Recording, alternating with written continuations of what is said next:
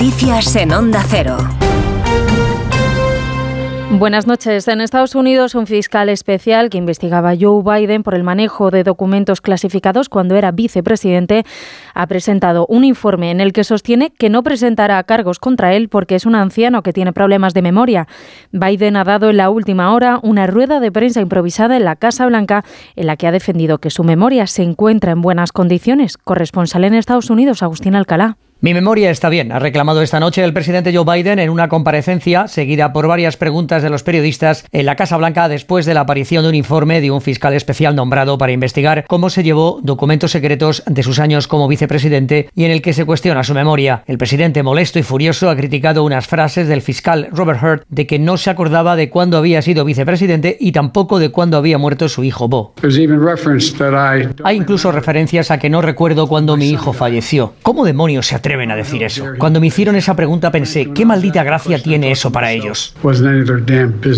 La comparecencia organizada a toda prisa por la Casa Blanca ha terminado mal para Biden porque, preguntado por la situación en Gaza, ha señalado que el presidente al-Sisi de Egipto es el presidente de México.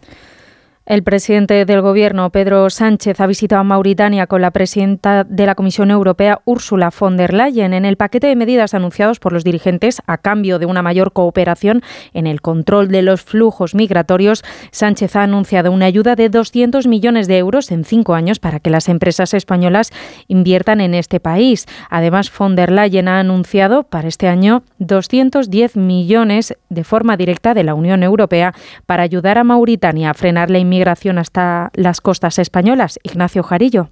En su alocución, Sánchez envolvía el compromiso europeo de dinero a cambio de control migratorio y más desarrollo económico en esta frase en la que cuenta con Mauritania, por ejemplo, para liderar el hidrógeno verde en África.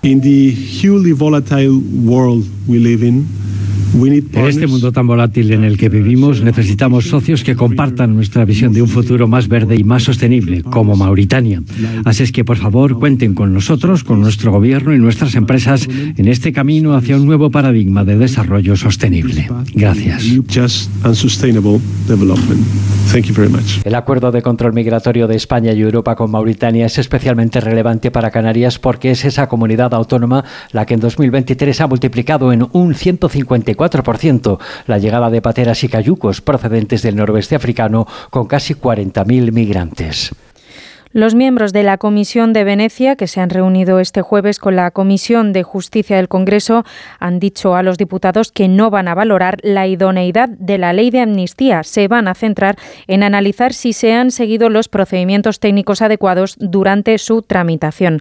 La Comisión de Venecia es un órgano consultivo del Consejo Europeo y están aquí a petición del Senado para recabar información y sacar conclusiones sobre si la ley respeta o no la separación de poderes. Deben preparar un informe sobre la proposición de ley, la importancia de esta y su plena conformidad con la Constitución y el derecho de la Unión Europea. El dictamen se conocerá el 15 de marzo, esa es la intención, aunque podría estar antes disponible y estar listo para la comparecencia de Bolaños en la Comisión Constitucional del Congreso prevista para el 22 de febrero. La vicepresidenta primera del Gobierno, María Jesús Montero, ha mostrado tranquilidad en el Gobierno. Bueno, yo creo que normalidad. El Gobierno de España está absolutamente convencido de que todas las propuestas legislativas que lleva a cabo son impecables constitucionalmente y, por tanto, eh, normalidad. El ministro Bolaño se ha reunido, creo, durante la mañana o se va a reunir con la comisión y no tenemos ninguna otra cosa que plantear ni esperamos ninguna noticia en relación con esto. Y la Fiscalía ha solicitado el internamiento de un menor de 15 años durante seis meses en régimen cerrado por el supuesto asesinato de su madre adoptiva junto a su hermano de 13 años en Castro Urdiales.